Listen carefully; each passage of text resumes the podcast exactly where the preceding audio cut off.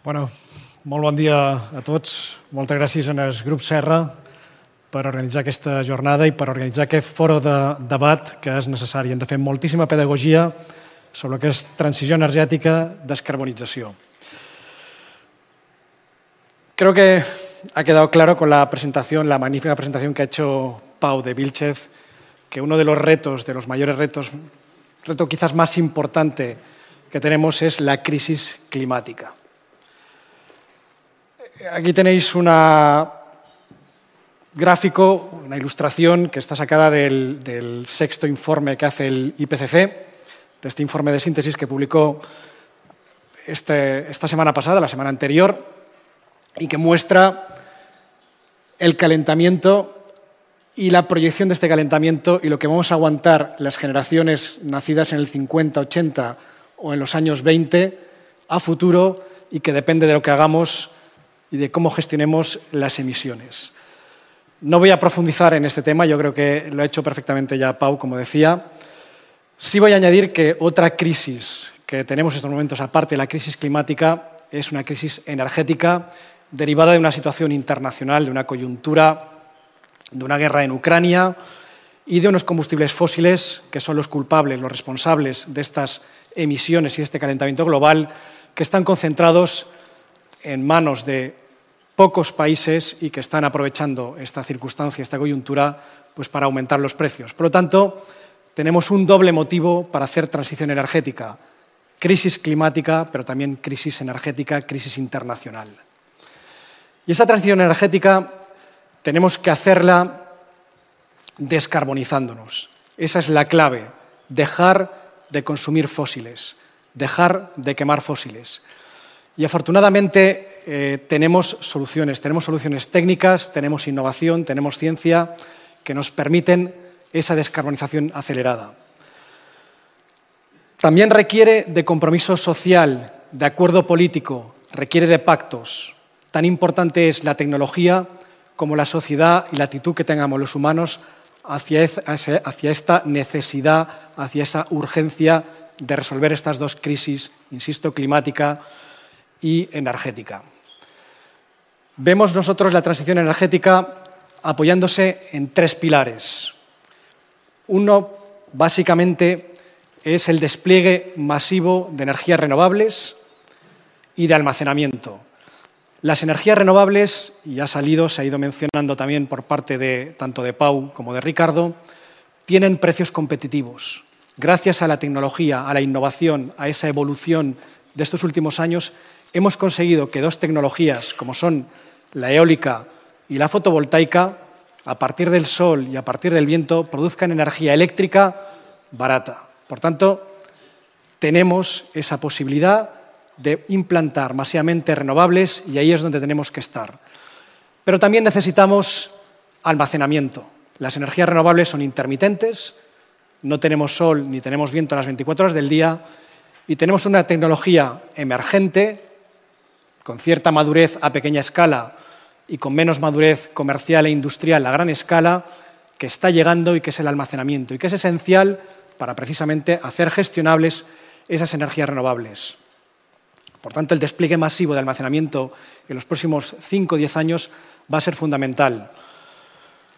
Hay que abaratarla, hoy en día está muy basada en el litio, pero ya hay otras tecnologías, como por ejemplo puede ser el sodio o eh, tecnologías redox. Eh, nosotros hemos puesto precisamente en Endesa, aquí en funcionamiento en Mallorca, la primera batería estacionaria de gran escala, una batería de un megavatio y seis horas de, almacenamiento en un parque solar fotovoltaico en Sonorlandis, que es una tecnología pues, también de innovación experimental que es de flujo de vanadio. Por tanto, todo esto está abierto, es lo que viene y que de alguna forma nos va a ayudar a potenciar esa transición y esa implantación masiva de renovables que decía es el pilar, uno de los pilares fundamentales para acometer esa transición energética. Pero hay otro pilar que también es fundamental y que este es menos conocido por parte de la ciudadanía en general, de la sociedad, que es la electrificación de la demanda. ¿Qué significa? ¿Por qué hay que electrificar la demanda? Bueno, pues hay que hacerlo porque hoy solo el 25% de nuestra demanda de energía final que hacemos como sociedad, como ciudadanos, solo es electricidad el 25%. una cuarta parte.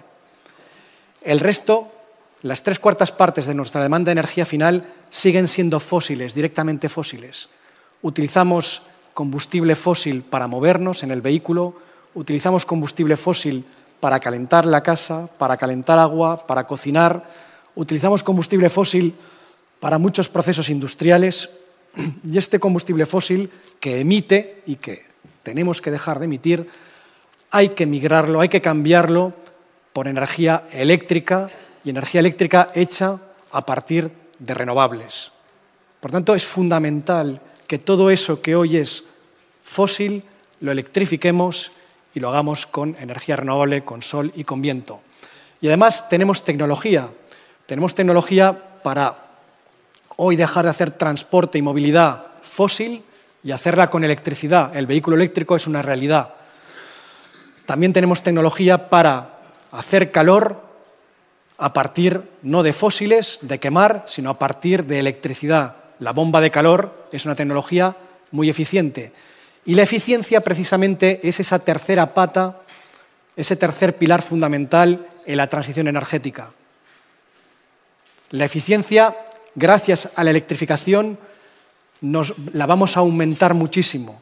¿Por qué? Porque las tecnologías precisamente de bomba de calor o de movilidad eléctrica son infinitamente mucho más eficientes que las tecnologías fósiles que todavía estamos utilizando ahora. Por tanto, hay que migrar a la electrificación, hay que electrificar rápidamente. Poner renovables, sí. Poner, transformarnos en electricidad, también. Unos datos simplemente. Decir que, por ejemplo, cuando ponemos un litro de gasolina en un coche de combustión interna, solo aprovechamos un 20% de esa energía. Cuando ponemos un kilovatio hora en un coche eléctrico, aprovechamos más del 85% de esa energía. De 20% a 85%, eso es eficiencia. Y pasa lo mismo con la bomba de calor cuando la comparamos con una caldera de gas, una caldera de gasóleo que tenemos en casa. las calderas térmicas tienen eficiencias del 85, del 90%. Cuando ponemos un kilovatio hora en una bomba de calor, obtenemos rendimientos del 250%. Eso es magnífico. Tenemos que electrificar y con electrificación seremos más eficientes. ¿Cómo estamos en Baleares? Y doy unas cifras de cómo estamos en Baleares en materia de transición energética, ¿eh? de esa implantación masiva de renovables y de esa electrificación. La verdad es que la situación de Baleares no es buena, es preocupante. Dependemos en más de un 97%, y hablo del consumo de energía final total, no hablo solo de electricidad, hablo que dependemos en más de un 97% de energías fósiles y que además vienen del exterior. Por tanto, si bien es verdad que en estos últimos años se han empezado con políticas activas de impulso a las renovables, se han empezado a dar pasos importantes, no es suficiente. Tenemos que acelerar, tenemos que correr más, tenemos que ir más rápido. De lo contrario, la crisis climática y la crisis energética está aquí y nos está haciendo mella. No obstante, también decir que dada la estructura, la forma en que tenemos de consumir energía, tenemos una ventana para el optimismo. ¿Por qué? Pues porque cuando analizamos nuestras emisiones y las descomponemos, vemos que el 43% de nuestras emisiones son debidas al transporte. Tenemos solución, decía, el vehículo eléctrico. El 34% de nuestras emisiones son debidas a la producción de energía eléctrica.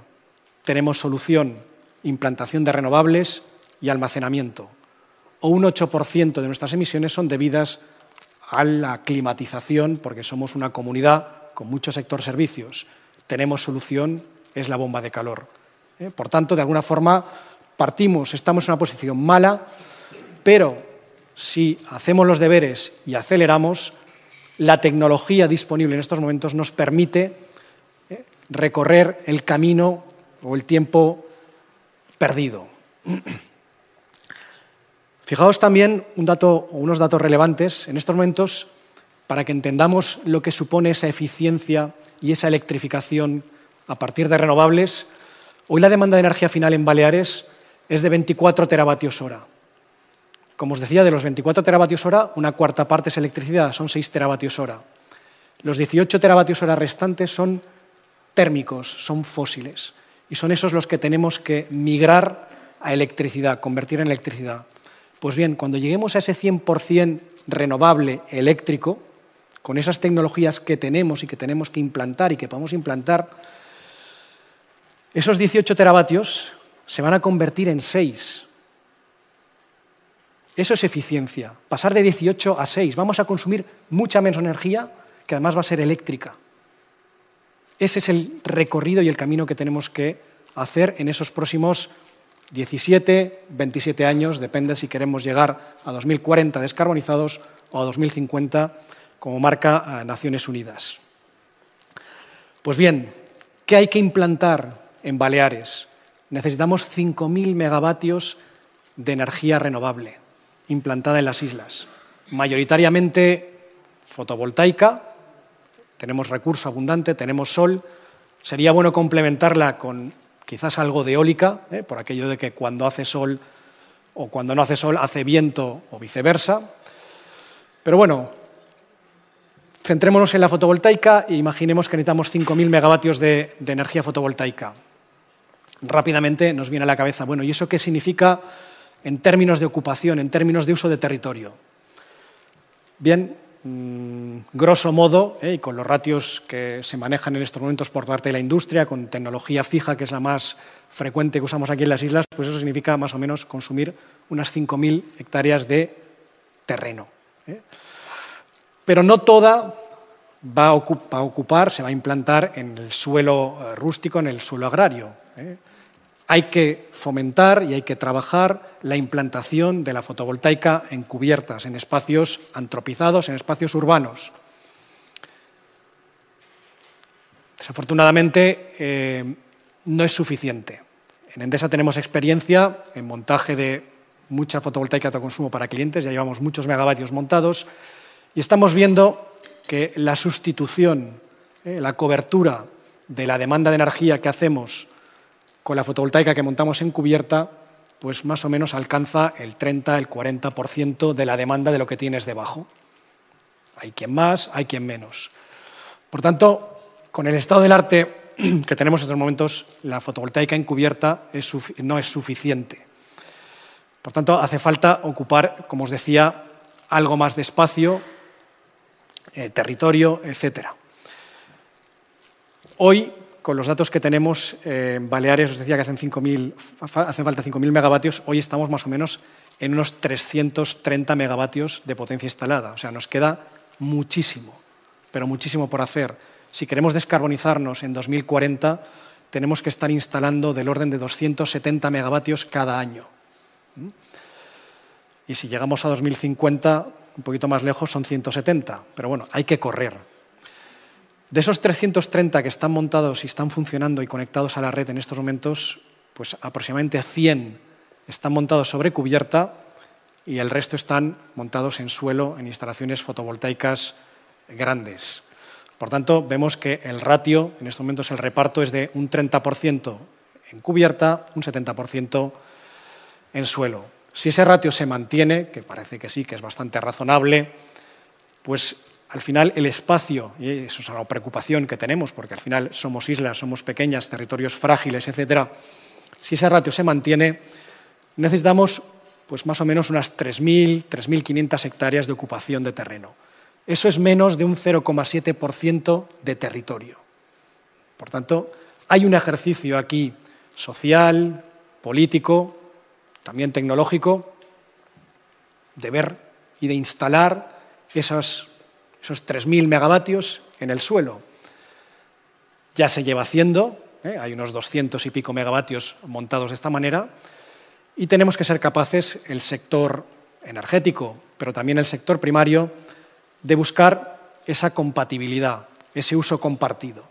En Endesa lo estamos haciendo, tenemos proyectos ya en desarrollo aquí en Baleares con socios con, vamos, con, con, de primer nivel, con referencias en el sector primario, como pueden ser empresas como Terracor, como la Formatgería de Son Jové, como pueden ser Carop, en los que estamos trabajando precisamente esa compatibilidad y esa sinergia en el uso del territorio.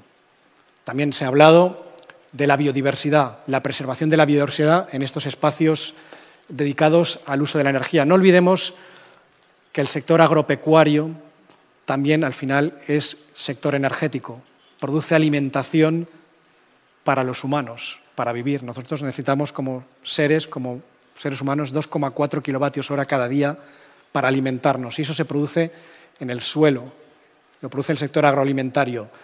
Ahora tenemos que extender un poquito más, compatibilizarnos, coordinarnos con este sector agroalimentario para que allí se produzca energía para alimentarnos, pero también energía para darnos ese bienestar que necesitamos.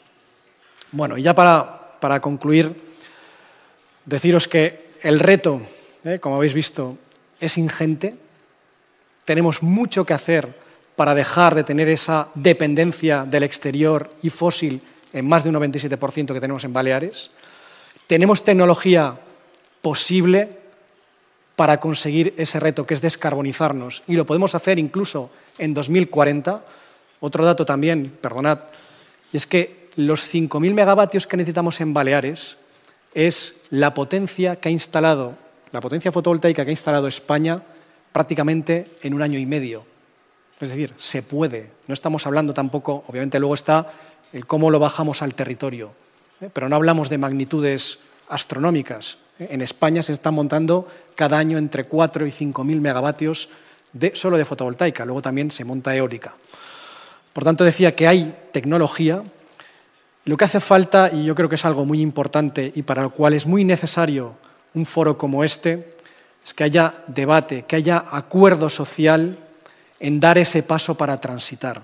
Sin acuerdo social, político, no avanzaremos y la situación, como os decía, es mala, es preocupante, tenemos que ir para adelante.